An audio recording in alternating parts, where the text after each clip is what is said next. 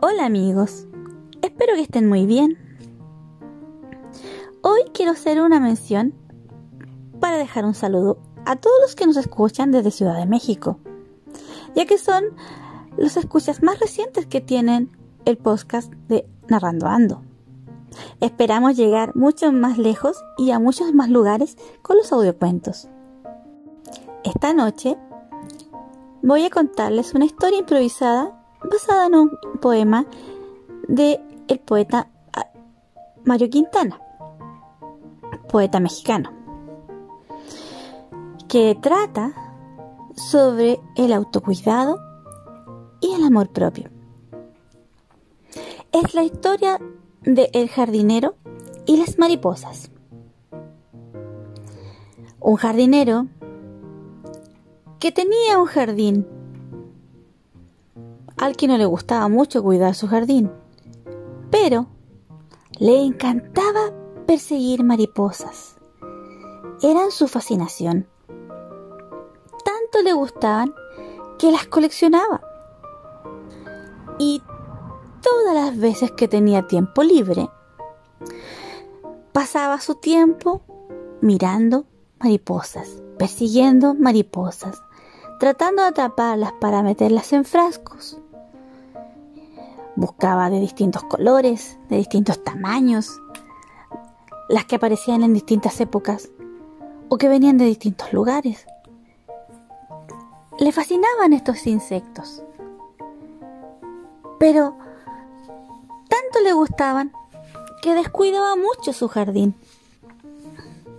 Este jardín se lo habían entregado como una herencia y la verdad no le llamaba mucho la atención cuidar plantas plantas viejas, ajenas, que él no había plantado ni sembrado.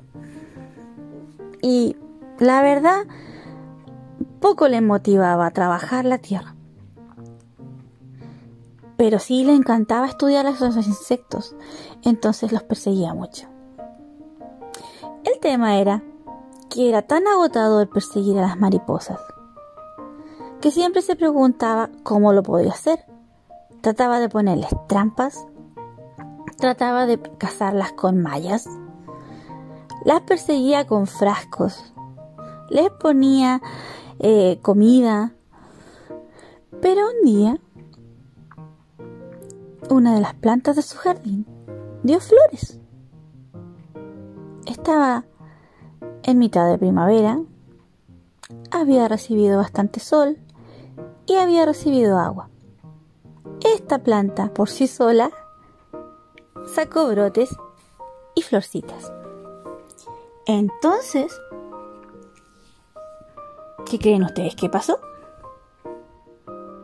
Efectivamente, las mariposas empezaron a venir a las flores.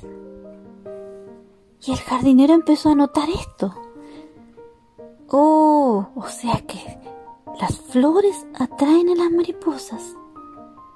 O sea que si yo riego este jardín van a venir más mariposas.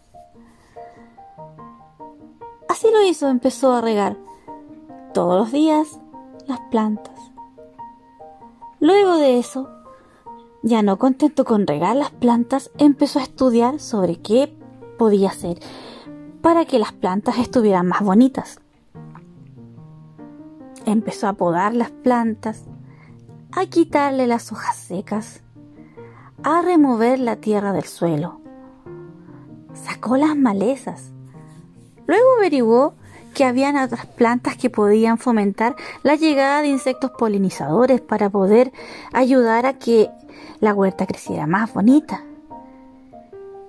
Y empezó a enamorarse de esta huerta, de este jardín, que cada vez le parecía más fascinante, porque su misión o su objetivo era que quedara hermoso para atraer a las mariposas.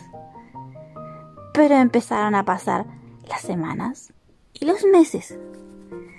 Y ya su interés por las mariposas no era tan grande. Ya se despertaba en los días, hacía sus quehaceres y al finalizar el día quería leer libros sobre agricultura. Quería ver cómo polinizar sus flores quería ver qué plantas podía plantar para favorecer el crecimiento de las flores o la polinización o que llegaran animalitos que le hicieran bien a las plantas o cómo abonar la tierra. Empezó a aprender a hacer compost, cómo fertilizar, cómo alimentarlas bien, cómo podarlas, en qué época plantar cierto tipo de flores, en qué época eh, empezar a plantar algunas cosas que fueran comestibles. Y así su curiosidad por las plantitas fue más que su curiosidad por coleccionar mariposas. Llegó el final de la primavera y ya habían pasado unos meses. Quedaban mariposas dando vuelta, pero su jardín estaba hermoso. Pasaron varias semanas y ya la huerta empezó a dar frutos. Había plantado frutillas, tenía bayas, habían algunas flores, habían flores de todos los colores y su jardín estaba bello. Un día vio una mariposa volando sobre una flor amarilla.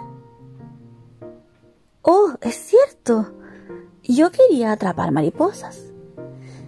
Levantó la cabeza de esa planta que estaba podando y miró su jardín y se dio cuenta que estaba lleno de flores y que sobre las flores habían muchísimas mariposas. Sin ningún esfuerzo, había traído lo que tanto había perseguido. Bueno, sí, hubo un esfuerzo, pero no por atrapar las mariposas, sino que por cuidar su jardín. La moraleja que quiero tratar de transmitir con esta narración es que a veces perseguir y forzar las cosas es innecesario. Todo tiene su tiempo. Y cuidar de nosotros a veces es más importante que tratar de agradar al resto, ya que si nosotros estamos bien, atraeremos a las personas correctas. Cuídense mucho, niños. Cuiden su aseo, su presentación y sus espacios. Así, las personas correctas llegarán a ustedes. Un beso y que descansen. Nos vemos.